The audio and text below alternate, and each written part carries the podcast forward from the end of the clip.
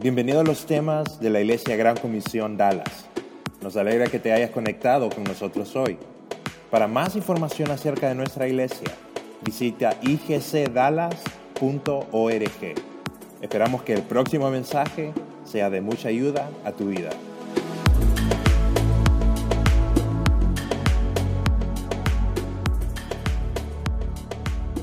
Bienvenidos, qué bueno tenerlos aquí con nosotros, qué bueno que nos visiten, que estén aquí, decidieron venir a esta reunión, qué bueno, bienvenidos.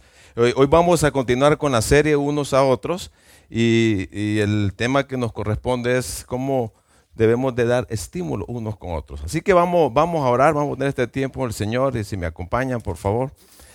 Señor, te agradecemos por el tiempo que nos regalas esta tarde aquí, Señor. Qué bueno, qué bueno que eh, que tú estás aquí con nosotros, Dios, y queremos darte la honra, la gloria a ti, eh, porque solo tú te la mereces. Y queremos pedirte, Dios, que nos guíes esta tarde, Dios, eh, que nos conduzca a través de tu palabra, pueda, puedas enseñar a, nuestro corazón, que podamos salir aprendidos, edificados de aquí, Señor, con algo nuevo que, que poner en práctica en nuestras vidas. Gracias, Señor, guíanos en el nombre de tu Hijo Jesucristo. Amén. Ok, Dios, eh, eh, hemos estado hablando de, cómo debemos de llevarnos dentro de la comunidad de creyentes. Dios nos ha diseñado a vivir eh, en, comunidad, no para vivir vidas, vidas solitarias. Dijo un sabio inglés, ningún hombre es una isla, cada uno representa un pedazo de continente. Y Dios allá en el, en el huerto del Edén dijo lo siguiente, no es bueno no es bueno que el hombre esté solo. Y de repente apareció la, compañera y, estuvieron acompañados ahí con, Adán, Adán, y Eva. No es bueno que estemos solos. No es bueno, imagínense. Imagínense eh, estar en una, en una situación difícil, eh, con problemas de salud, incertidumbres económicas, emociones por los suelos, no hayas que hacer ante, ante un obstáculo que tienes enfrente. En fin, esta vida que, que, que, tenemos no es fácil de enfrentarla, eh, con, el, con el complejo del llanero solitario. No es fácil enfrentarla solos. Necesitamos que alguien venga y, se interese por nosotros y que nos extienda la mano y que nos, eh, que nos aliente, nos afirme, nos ame con un auténtico afecto. Dios nos diseñó para estar acompañados, de ser dependientes unos de otros. Por eso creó la iglesia. La iglesia es la comunidad de personas eh, que hemos creído en Jesucristo como nuestro Salvador personal y nos reunimos con el propósito de, adorarlo, de servirlo y llevar a cabo eh, su obra aquí en la tierra. Y dentro de esta comunidad, dentro de esa comunidad, habemos personas, solo miremos a nosotros, habemos personas de diferentes personalidades acá. Y somos pocos, ¿va? diferentes culturas, diferentes actitudes, diferentes puntos de vista. En fin, somos complicados, ¿verdad? Somos complicados muchas veces. Cada uno de nosotros somos diferentes, somos únicos, somos imperfectos. Somos imperfectos. Por eso la iglesia es una comunidad de pecadores, pero perdonados, ya salvos, ¿verdad? Pero no debe ser una excusa eso. Bueno, es que somos imperfectos. ¿no? debe ser excusa esa. Debemos preocuparnos de ser guardas de nuestros hermanos. No tenemos que ser indiferentes unos con otros. Y, te quiero decir varias cosas, cómo podemos ser indiferentes. Eh, uno no puede decir, estoy demasiado ocupado. Es que, la, es que tengo estoy muy corto de tiempo y las exigencias del trabajo, eh, eh, no puedo estar pendiente del resto de la comunidad de creyentes. No podemos decir también, yo no necesito a nadie. Yo cargo con mis cosas y punto. No, no podemos decir eso. Y, porque en, Corintios, en 1 Corintios capítulo 12, eh, hace la comparación el apóstol Pablo, el cuerpo humano, con la iglesia. Y dice un pasaje ahí, dice que el ojo no puede decirle a la mano, no te necesito, ni la cabeza le, puedo, le puede decir a los pies, no tengo necesidad de vosotros. ¿Saben qué? Nos necesitamos unos con otros. Nos necesitamos unos con otros. Solo mirémonos al espejo, nuestro bonito cuerpo. Mirémonos cada miembro, que todo, cada miembro tiene su función, las manos, los, ojos, los pies, la nariz, todo, todo tiene su función, pero para que cada función, pero para que cada funcione, todos los miembros dependemos de otros miembros. Así es la iglesia. Tú tienes una función, pero depende, necesitas de otros miembros. Tampoco no, podemos poner excusas. Eh, ah, uno puede decir, no vale la pena arriesgarse eh, porque no sé cómo, cómo va a reaccionar la otra persona. Y pues, porque, porque muchos, eh, muchas personas son volátiles, ¿verdad? ¿Para qué te metes a mi vida? No te importa lo que yo haga, no soy nada, no sos nadie para poder corregirme, etcétera. Se, se, se, riegan, son, son volátiles. Pero vale la pena, te voy a decir, vale la pena arriesgarse. Vale la pena arriesgarse, vale la pena estar al lado de esa persona y extenderle la mano y decirle, aquí estoy para ayudarte. Tampoco podemos decir, ¿verdad? hey, no me importa lo que le esté pasando a esa persona. Ese es su problema y que se la arregle solito. No podemos decir eso. No podemos tener una actitud egoísta, ¿verdad? Y, distraernos solo para, para nosotros, porque dejamos de ver a los demás.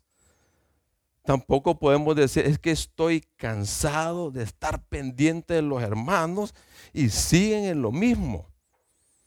Tampoco podemos decir eso. No hay que cansarse, hay que seguir adelante, hay que esforzarse y seguir ayudando y portarnos unos con otros. Tenemos que ser interdependientes. Dios nos diseñó, Dios nos diseñó para que convivamos juntos, así como tú y yo somos. ¿Y cómo somos? Tenemos, somos débiles, tenemos malos hábitos, estamos venimos cargados de problemas, somos, eh, tenemos imperfecciones, muchas veces somos dramáticos, pero también tenemos cosas buenas. Pero todos juntos somos miembros del cuerpo de Cristo. Imagínense, cada uno de nosotros con ese distintivo, como somos, en un solo lugar, en un solo lugar, así como, así como estamos, lógico, vamos a esperar problemas, vamos a, vamos a, tener fricciones, vamos a fallar.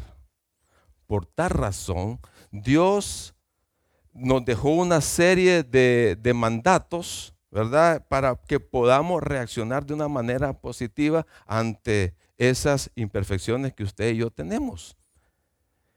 Con el fin de que la comunidad de creyentes sea saludable, ¿verdad? Sea fructífera y sea luz y sal para este mundo.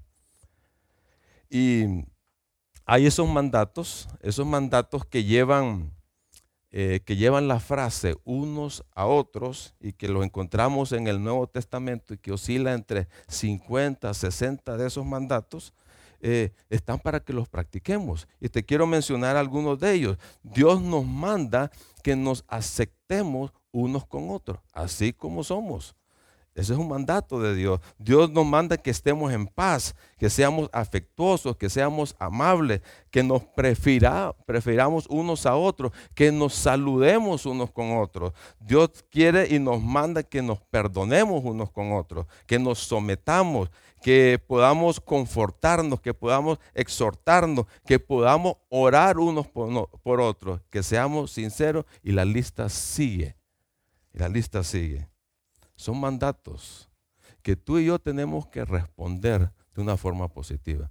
¿Cuál debe ser nuestra respuesta a esos mandatos?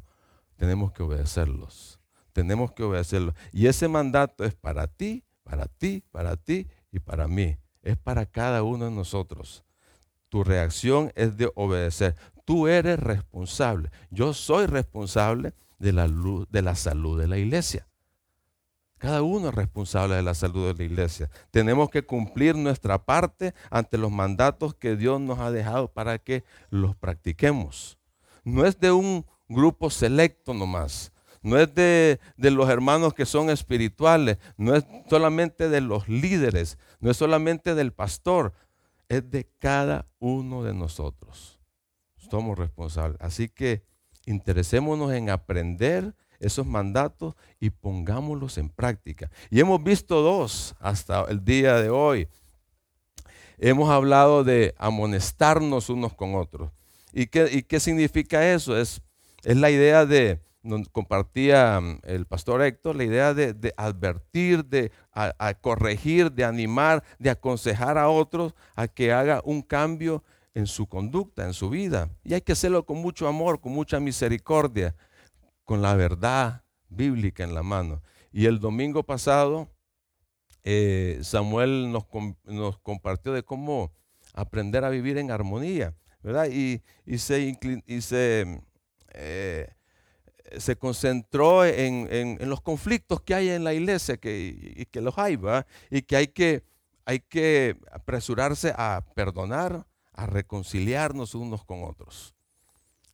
Como dice el Salmo 133, Qué, cuán bueno y hermoso es habitar los hermanos juntos, juntos y en armonía, porque ahí envía bendición eh, Dios y vida eterna. Y hoy vamos a aprender de otro mandato y es de dar estímulo unos a otros. Y vamos a considerar eh, la carta de Hebreos en el capítulo 10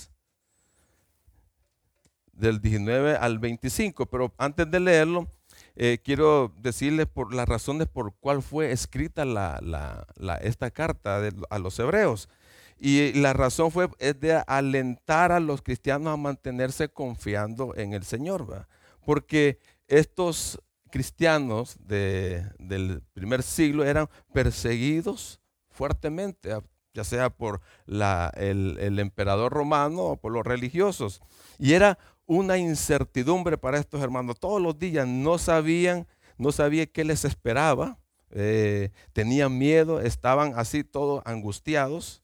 El martirio les resultaba tan corriente, tan normal, como, como a nosotros cuando nos atascamos ahí en el tráfico, ¿ah? cuando vamos a trabajar o regresamos de trabajar. Era tan normal el martirio para ellos. Entonces, algunos creyentes no se arriesgaban, otros desertaban de la comunidad porque, y, no, se reunían, no estaban en, compañerismo por miedo a que les pasara algo. Entonces, el escritor, que no se sabe quién es, eh, eh, comprendía el valor, lo esencial de estar acompañado, de estar en comunidad, ¿verdad? Entonces empieza a advertirles contra el contemporizar eh, su vida de fe, de no acomodarse a las condiciones que estaban pasando y les exhorta la importancia de esos momentos, de ese tiempo de estar juntos, de depender unos con otros. Y en toda la carta hay 11 exhortaciones, 11, eh, 11, eh, 11 exhortaciones que nos incita a ustedes y a mí a animarnos a creer en el Señor. Y vamos a ver tres de ellas en el pasaje que vamos a leer. Dice Hebreos 10, lo tienen ahí en su pantalla. Dice, así que hermanos, amados hermanos, podemos entrar con valentía en el lugar santísimo del cielo por causa de la sangre de Jesús. Por su muerte, Jesús abrió un nuevo camino un camino que da vida a través de la cortina del lugar santísimo. Ya que tenemos un gran sumo sacerdote que gobierna la casa de Dios, entremos directamente a la presencia de Dios con corazón sincero y con plena confianza en Él, pues nuestra conciencia culpable ha sido rociada con la sangre de Cristo a fin de purificarnos y nuestro cuerpo ha sido lavada con agua pura mantengámonos firmes sin titubear en la esperanza que afirmamos, porque se puede confiar en que Dios cumplirá su promesa. Pensemos en maneras de motivarnos unos a otros a realizar actos de amor y buenas acciones. Y no dejemos de congregarnos como lo hacen algunos, sino animémonos unos a otros, sobre todo ahora que el día de su regreso se acerca. Aquí el escritor empieza describiendo los beneficios que ustedes y yo tenemos, Lo, que, lo que el Señor nos ofrece en el momento en que confiamos en Cristo. Los versículos 19 al 21 dice que tenemos libre acceso para acercarnos a Dios. En aquellos tiempos, antes de Jesús, la gente iba al templo a adorar y había alguien, una persona, un hombre que entraba al lugar santísimo a ofrecer la adoración. Y lo hacían una vez al año. Y esa es la relación que tiene. Jesús nos da ese libre acceso al Señor por medio de su muerte en la cruz. Él murió en esa cruz para perdonar nuestros pecados y regalarnos la vida eterna. Y eso abre la cortina del lugar santísimo en el cielo. Tenemos entrada libre para, para tener, eh, eh, eh, para conectarnos con Él. Y dice que Él es el mediador. Él es un mediador, Él es el sacerdote, el sumo sacerdote que proporciona ese acceso. Luego nos dice lo que ustedes y yo tenemos que hacer. Viene la, la primera exhortación. Si hay acceso directo a Dios, ¿qué tenemos que hacer ustedes y yo? Dice el versículo 22, tenemos que entrar. Tenemos que entrar, tenemos que acercarnos. Y esa es una invitación que nos hace a ustedes, a mí. Tenemos que conocer a Dios. Tenemos que conocerlo, tenemos que cultivar esa relación con Él. Tenemos que acercarnos a Él y escuchar cuando Él nos habla. Y hablarle nosotros a Él y esperar su respuesta. Les ponemos su necesidad, nuestras necesidades, nuestros problemas y tenemos que esperar en Él. Y dice, ¿cómo debemos de acercarnos? El pasaje nos dice, tenemos que acercarnos con corazón sincero, y en plena confianza, libres, libres de culpa. No hay culpa ya, no hay, no hay, no hay que tener miedo, no hay nada que nos acuse, porque Él es nuestro abogado, Él es nuestro mediador que nos ha limpiado de todos nuestros pecados. Así que tenemos que acercarnos, ustedes y yo, a ese, al, directamente para tener esa relación con el Señor. Y la otra exhortación es, manténganse firmes manténgase firme, mantengámonos firmes sin titubear en la esperanza que afirmamos, porque se puede confiar en que Dios cumplirá su promesa. ¿Qué, qué nos está diciendo aquí? Tenemos que agarrarnos fuertemente. ¿De qué? ¿De qué tenemos que agarrarnos fuertemente? De la esperanza, de la esperanza que tenemos en Cristo. Y esa esperanza está basada en lo que Él ha hecho por nosotros. De ahí empieza, nos rescató de la condenación eterna. Nos perdonó todos nuestros pecados. ¿verdad? Nos hizo sus hijos, somos parte de su familia.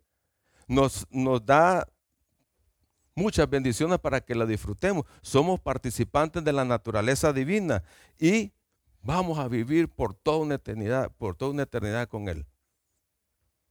Esa es la esperanza que tenemos. Ese es el fundamento básico para tener una vida firme. Pero además nos ha dejado su palabra. Nos ha dejado su palabra Es para que podamos sostenernos, para que podamos venir a ella, ¿verdad? Y poder sostenernos, estando firmes. Y Él nos ha dado muchas promesas ahí en su palabra. Y dice que cuando Él promete algo, Él es fiel él es fiel para cumplirlo. Él, no, miente. Él dice que te va a dar algo y te lo va a dar, ¿verdad? Así que ahí tenemos que sostenernos. Nos ha dado muchas promesas y tenemos que agarrarnos de ellas. Él promete que nunca más se va a acordar de nuestros pecados. Él lo promete. Y hay que creerle. Nunca se va a acordar de, de nuestros pecados. Nunca nos va a desamparar. Nunca nos va a dejar. Él siempre va a estar a nuestro lado. No él nos promete que nos va a hacer actos para toda buena obra. Él nos promete que nos va a proveer. Él nos promete que nos va a sostener. Y hay muchísimas promesas. Y esas promesas y esa esperanza tiene que tener un efecto en tu vida y en la mía. ¿Sabes por qué? Si afirmamos que creemos en todo lo que hemos dicho, que Él nos da vida eterna, que tenemos promesas para que la vivamos, entonces tú y yo debemos de ser personas llenas, llenas de esperanza hoy en día. ¿Por qué?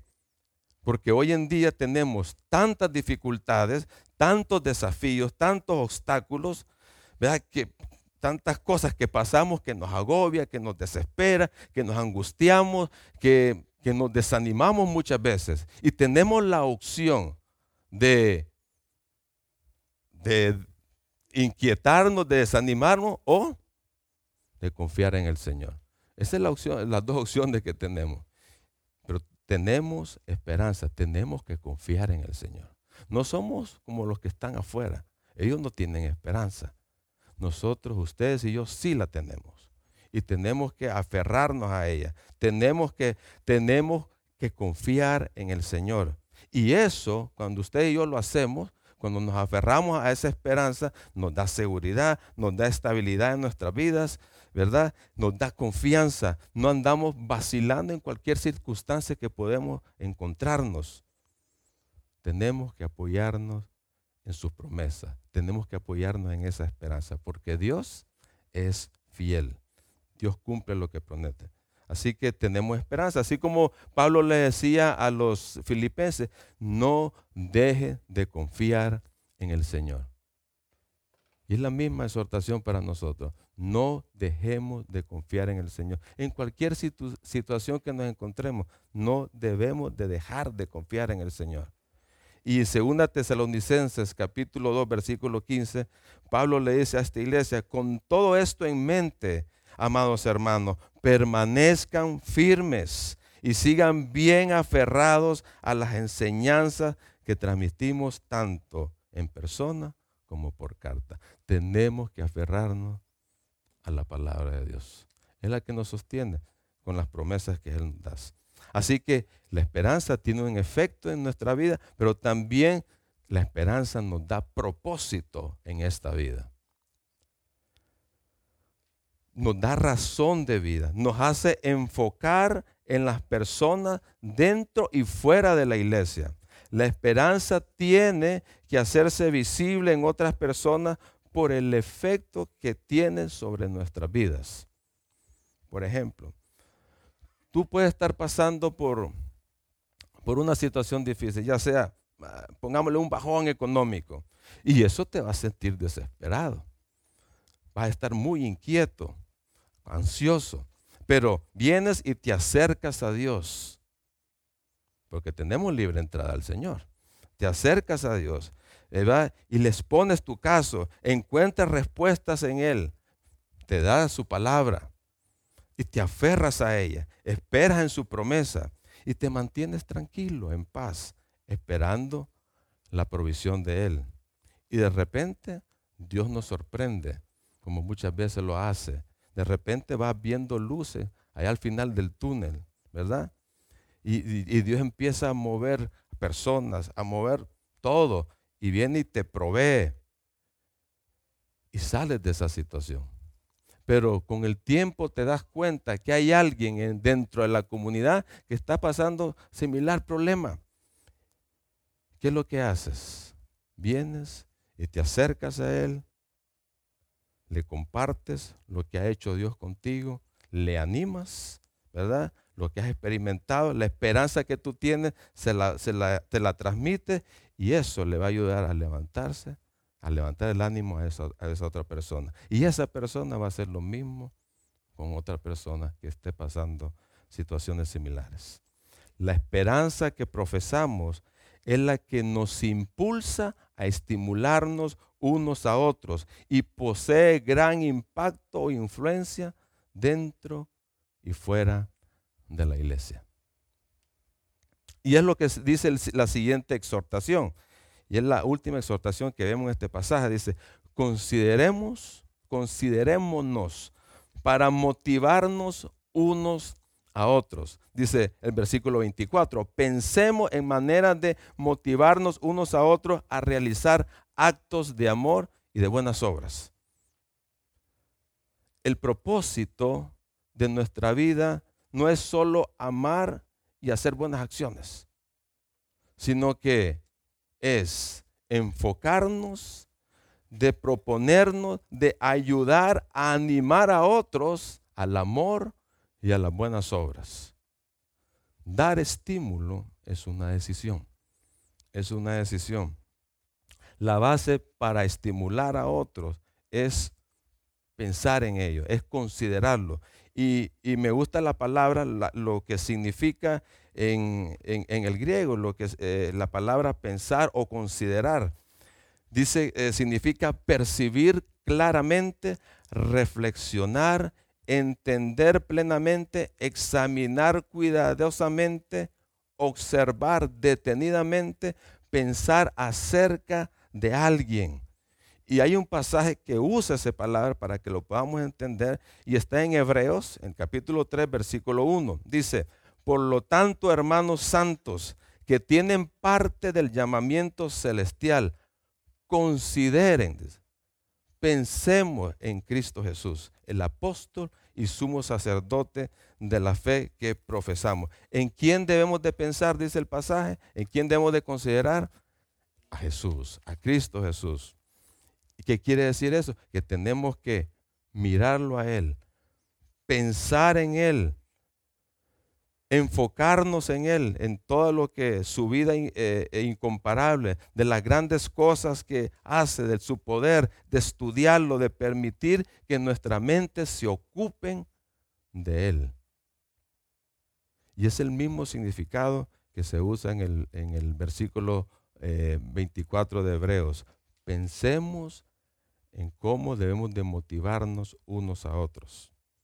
Y cuando Dios nos manda que nos consideremos, que pensemos unos con otros, nos está diciendo que mira a tu alrededor. Pensá unos a otros, piensen unos a otros, enfóquense unos a otros, estudiense unos a otros, ocupen sus mentes unos con otros. ¿Qué es lo que nos está diciendo? Que tenemos que ver a nuestro alrededor y ver a las personas, ver a tu alrededor. ¿Qué tendrá este hermano? ¿Por qué, mira, ¿Por qué lo miro tan triste? ¿Por qué anda con eh, cabizbajo? Tenemos que pensar eso, tenemos que tener esa iniciativa y decir y pensar, ¿qué puedo hacer hoy para que el resto de la comunidad se sienta estimulada al amor y a las buenas obras? Por eso es bueno reunirse. Cuando tú vienes a una reunión, no solo vienes a sentarte, escuchar, cantarle al Señor, escuchar, escuchar buena música, dar la ofrenda, escuchar un mensaje y después bye bye. No.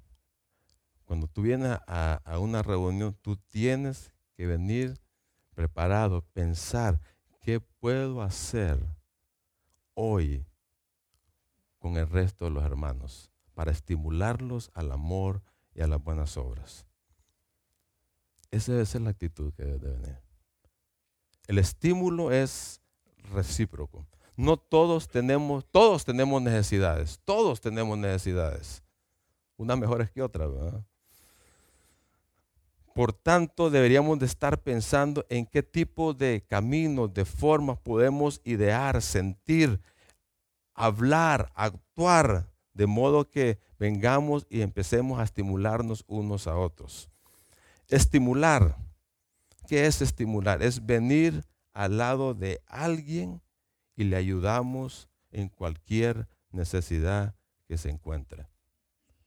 Es fortalecerlo, es consolarlo si es que está sufriendo, apoyarlo, animarlo. Dios nos manda que nos estimulemos. Todos necesitamos ser motivados. Así como todos tenemos necesidades, todos necesitamos ser motivados. Es bien fácil destrozar a alguien. Es bien fácil eh, congelar, echarle un balde de agua fría y congelar el entusiasmo, el ánimo a alguien. Es bien fácil desanimar. Es bien fácil venir y concentrarse, pensar, mirar a tu alrededor, ver las cosas negativas de las demás personas y empezar a señalar. Es bien fácil hacer eso. Pero el Señor nos manda a que nos estimulemos. Todos debemos ser intencionales en motivarnos, en ayudarnos mutuamente. Ahora, ¿cómo podemos hacerlo? ¿Qué cosas prácticas podemos hacer para, para estimularnos al amor y a las buenas obras? Jesús nos da un, es un buen ejemplo, ¿verdad? Que, eh, que existe para dar, para dar eh, estímulo.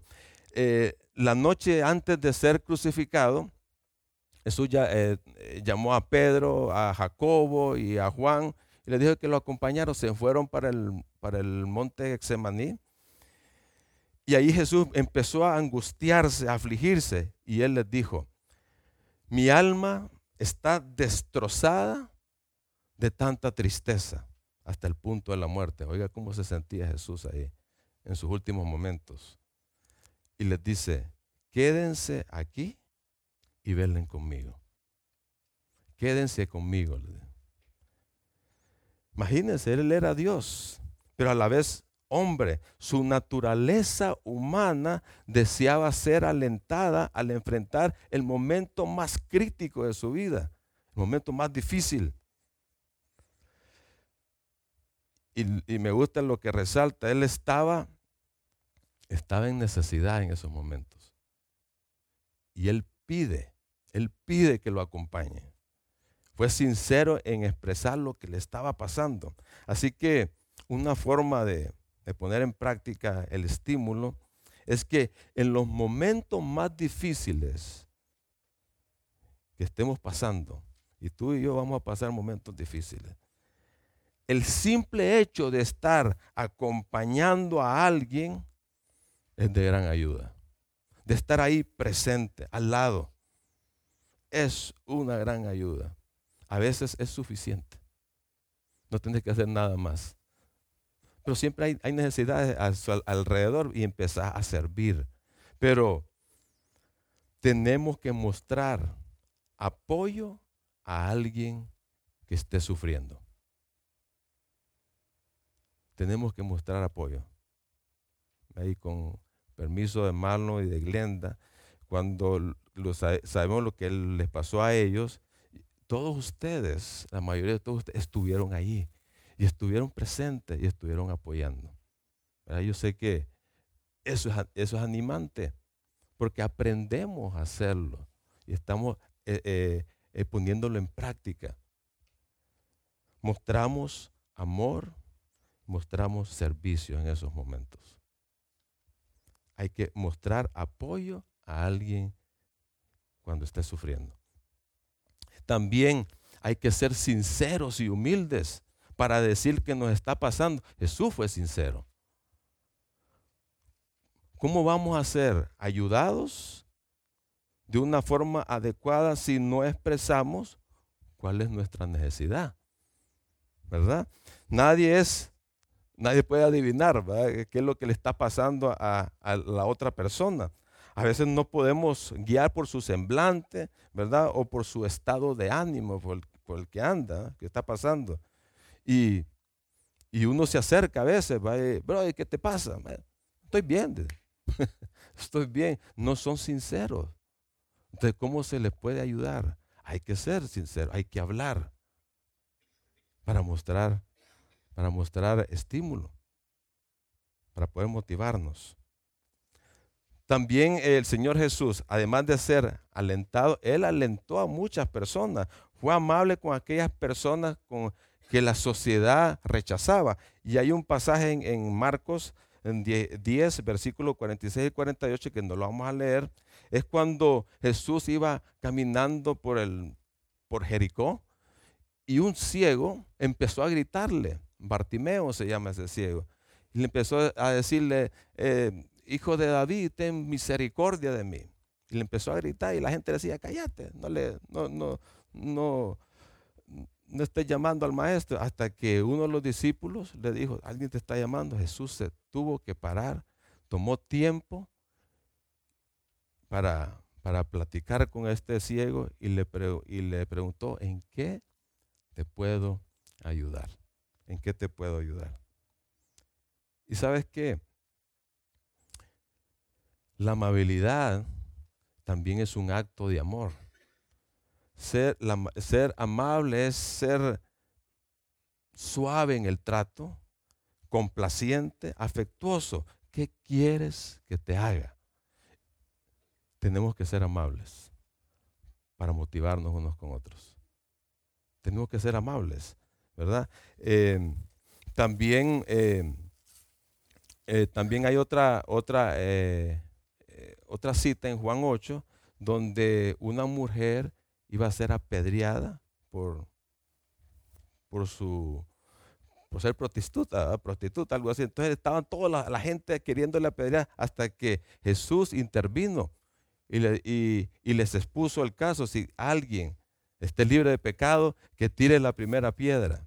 Y toda la gente se fue y se quedó solo con la mujer. Pero Jesús no la condenó, sino que le dijo, vete nadie te va a hacer nada, vete y no peques más. Así que otro, otra cosa práctica, si vemos a alguien que está en pecado, no debemos de condenar, no debemos de señalar. El amor no condena. Más bien debemos de animar a, esa persona a que se aparte de esa conducta. Ahí donde, donde venimos y tenemos que amonestarnos. Le ayuda para que, ayudarlo a que salga de esa situación, de esa conducta pecaminosa. Tenemos que, tenemos que eh, animar a, las, a los demás que estén en conductas pecaminosas a que se aparten. Otro pasaje en Proverbio 15, 23. A todo el mundo le gusta una respuesta apropiada es hermoso decir lo correcto en el momento oportuno. Otra cosa práctica para motivarnos, palabras de aliento, palabras de afirmación que salen de nuestra boca y que producen un efecto poderoso a las personas que van dirigidas. Tenemos que expresar, tenemos que decir palabras de cariño dentro de la comunidad para motivarnos. ¿Cómo qué sería? palabras de cariño. Bueno, en la familia se empieza a practicar todo esto, ¿verdad? ¿Qué palabras de cariño dirías en tu familia? Vaya. Te quiero mucho. Hay, que, acostumbrarse. Es una buena costumbre eso. te quiero. Gracias, te quiero mucho. Eh, te aprecio. Y, hay, hermanos que, yo tengo hermanos que nos decimos, hey, brother, gracias, te aprecio mucho, te quiero mucho, brother. Y hay que expresarnos así. Tenemos que salir de, la familia. Todo lo que se practica en la familia, podemos venir a practicarlo acá. Esas palabras de afecto, de afirmación. Esas deben de estar dentro de nuestro vocabulario, de vocabulario para usarlo dentro de la comunidad.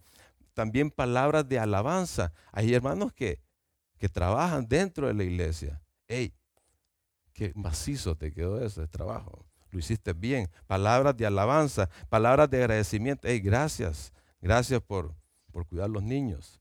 Gracias por dar clases. Gracias por estar de Admirar las cualidades que vemos en otras personas, ¿verdad? Hay, hermanos que son puntuales. Hey, puntuales. Eh, tenemos hermanos aquí que son bien puntuales. Qué bueno. Eh, que tienen buena disposición, que son leales, que son compasivos. Tenemos que alabar esas cualidades en nosotros, hermanos. Así que palabras de aliento, palabras de afirmación. Otro pasaje vamos a leer. Si alguien tiene suficiente dinero, está en 1 Juan 3:17, si alguien tiene suficiente dinero para vivir bien y ve a un hermano en necesidad, pero no le muestra compasión, ¿cómo puede estar el amor de Dios en esa persona? Queridos hijos, que nuestro amor no quede solo en palabras, mostremos la verdad por medio de nuestras acciones. Otro, eh, otra forma práctica, apoyemos económicamente a aquellos que lo necesiten. Seamos generosos con nuestro dinero. Fue muy animante ver la actitud de compasión de, esta iglesia al ofrendar a, nuestra iglesia hermana de Venezuela. Vimos que había necesidad y tiene necesidad todavía. Y venimos y, ofrendamos, qué bueno. algunos con gran esfuerzo, pero qué bueno. Eh, eh, eh, gracias por ese esfuerzo. La ofrenda que estamos dando mensual, ¿verdad? Al, al pastor que es muy querido por nosotros, ¿verdad? También eso es, eso es algo de, motivarnos, es, de, es algo de amor. Es amor, es prestar servicio a otro. y hay muchos ejemplos. Eh, yo me, acuerdo de un hermano ahí en el grupo, ese se fijó que una hermana tenía, tenía necesidad. Pensó, actuó y empezó a motivar a los demás. Hey, tenemos que recoger una ofrenda para ayudarle. Y de esa forma tenemos que motivarnos también. Así que seamos generosos con nuestro dinero. Y, así, y hay muchas cosas más prácticas. Eh, también tú puedes acercártele a otra persona acá, hey, ¿en qué te puedo ayudar para orar? Quiero orar por ti. Esa es una buena forma de motivarnos. Compartir las escrituras, dar un buen ejemplo, tú ser un buen ejemplo. Demuestra lealtad a todos aquellos que te, que te cuentan sus cosas. Prestar atención a aquellas personas que vienen y te, y te dicen todo su rollo. Todas son formas de motivarnos. Pero dice el versículo 25, siguiendo ahí y terminamos con esto, las instrucciones para lograr este, dar estímulo es, dice, reuniéndose y animándonos unos con otros. Dice, no dejemos de congregarnos como lo hacen algunos, sino animémonos unos con otros.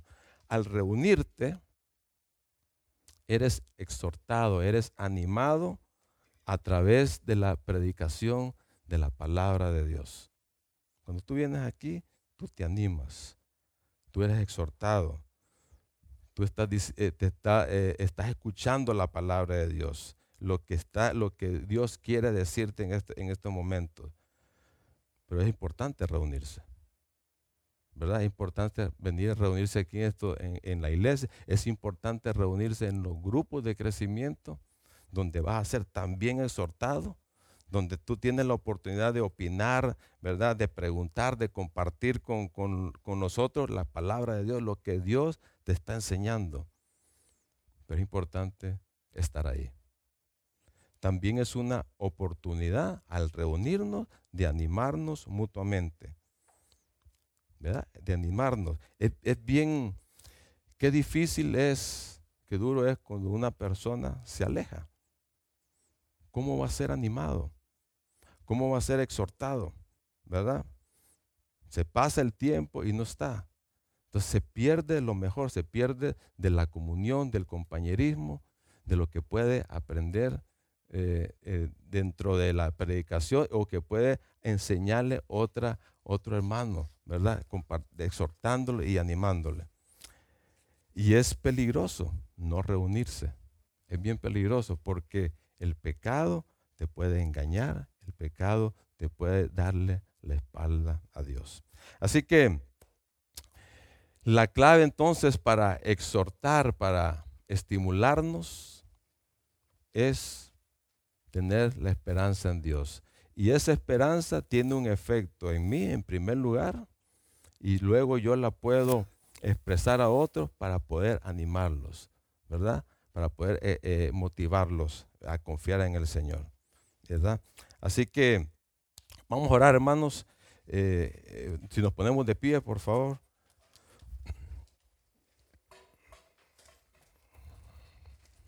Señor, gracias te damos. Gracias, Señor, por tu palabra. Gracias, Señor, por lo bueno que eres. Eh, por esos mandamientos que tú nos das, Señor, de, de venir y estar juntos, de exhortarnos, de poder estar pendientes de las necesidades de otros, de ayudarlos. Señor, danos el, el deseo, Señor, la, la motivación, Señor, para acercarnos a los demás y poder eh, motivarlos, poder ayudarlos, Señor, en cualquier necesidad que, que estén. Danos, danos sensibles, Señor, a la necesidad de otros. Señor, que podamos crecer, que podamos aprender más en esta área, Señor, de, estarnos, eh, de estarnos pendientes, de estarnos fijando unos con otros para, para suplir las necesidades que hay. Gracias, Señor, en nombre de Cristo Jesús.